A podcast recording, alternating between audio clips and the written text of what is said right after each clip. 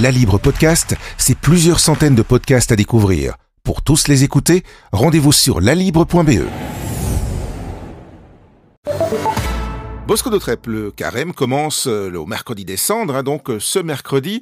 Alors déjà que le mardi n'a pas été bien gras cette année, hein, euh, le mercredi des cendres va nouveau ouvrir un carême très spécial et pour la deuxième année en fait. Voilà, grosso modo, ça fait un an que les, catholiques ne peuvent plus vivre leur foi comme ils le vivaient depuis toujours, puisqu'ils sont pour l'essentiel privés de célébration, privés de messe puisque euh, actuellement toujours euh, les messes euh, peuvent être données, mais avec un maximum de, de 15 personnes, quelle que soit la taille de l'Église.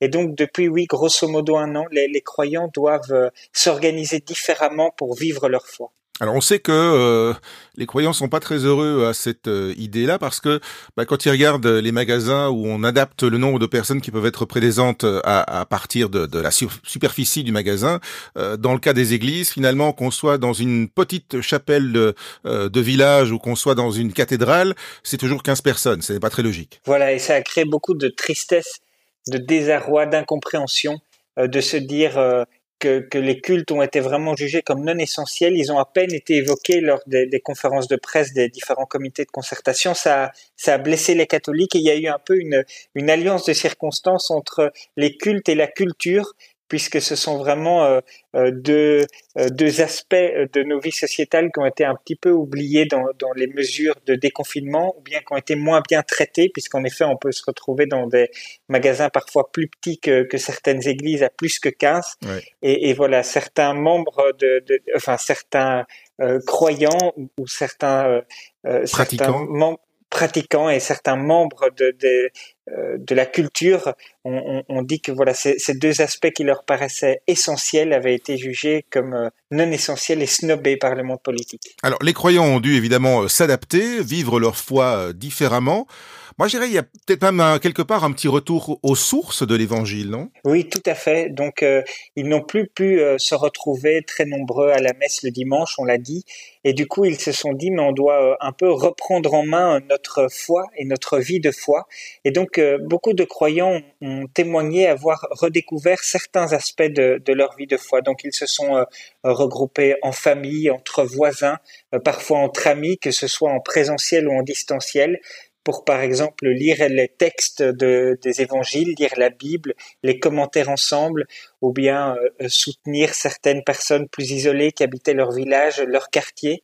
Et donc voilà, comme euh, ils ne pouvaient plus vivre leur foi de manière un peu euh, traditionnelle, comme on avait l'habitude de le vivre cette dernière dizaine d'années, eh bien, ils se sont un peu retroussés les manches pour euh, la vivre dans d'autres dimensions et différemment. Et donc, en effet, ils ont reformé des, des petits groupes, des groupes de quartier, des groupes amicaux, comme c'était le cas au début de l'Église, hein, quand, les, quand les apôtres s'organisaient pour vivre leur foi et euh, structurer progressivement et faire grandir progressivement l'Église catholique. On va dire toutes les couches, toutes les institutions liées à l'Église n'ont pas su s'adapter de la même façon et finalement ce sont les fidèles qui ont été les plus les plus mobiles, qui sont adaptés le mieux. Voilà, donc c'est un constat qu'établit dans, dans notre article euh, qui sera publié ce, ce, mercredi dans la Libre plusieurs observateurs de dire finalement que les, les, les structures paroissiales n'ont pas été très flexibles et qu'elles étaient un petit peu ankylosées pour faire face à la, à la, situation nouvelle, à la crise sanitaire.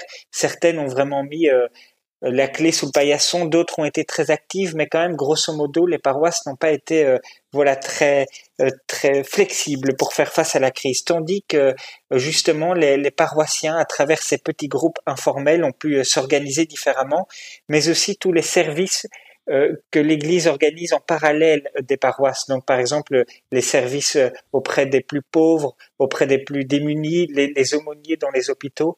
Là, ils ont été justement euh, très souples pour s'adapter et pour accompagner les, les croyants ou les ou les personnes qui le désiraient dans, dans, la rue, dans les hôpitaux, etc., dans les prisons.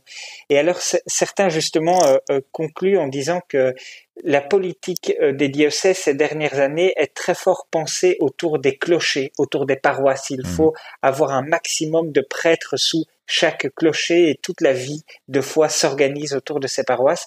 Et certains disent, ben tiens, comme c'est d'ailleurs le cas en France, il faudrait un petit peu euh, repenser cette organisation et se dire est-ce qu'on ne peut pas plutôt rassembler par exemple des prêtres dans des pôles plus vivants et former davantage qu'on ne le fait aujourd'hui euh, des, des, groupes pour que dans les paroisses, dans les villages, dans, dans, les quartiers, dans les immeubles, il y ait vraiment des petits groupes qui vivent leur foi, euh, qui attirent autour d'eux, qui soient des, des groupes joyeux, euh, qui voilà des petits hôpitaux de campagne comme disent le pape François.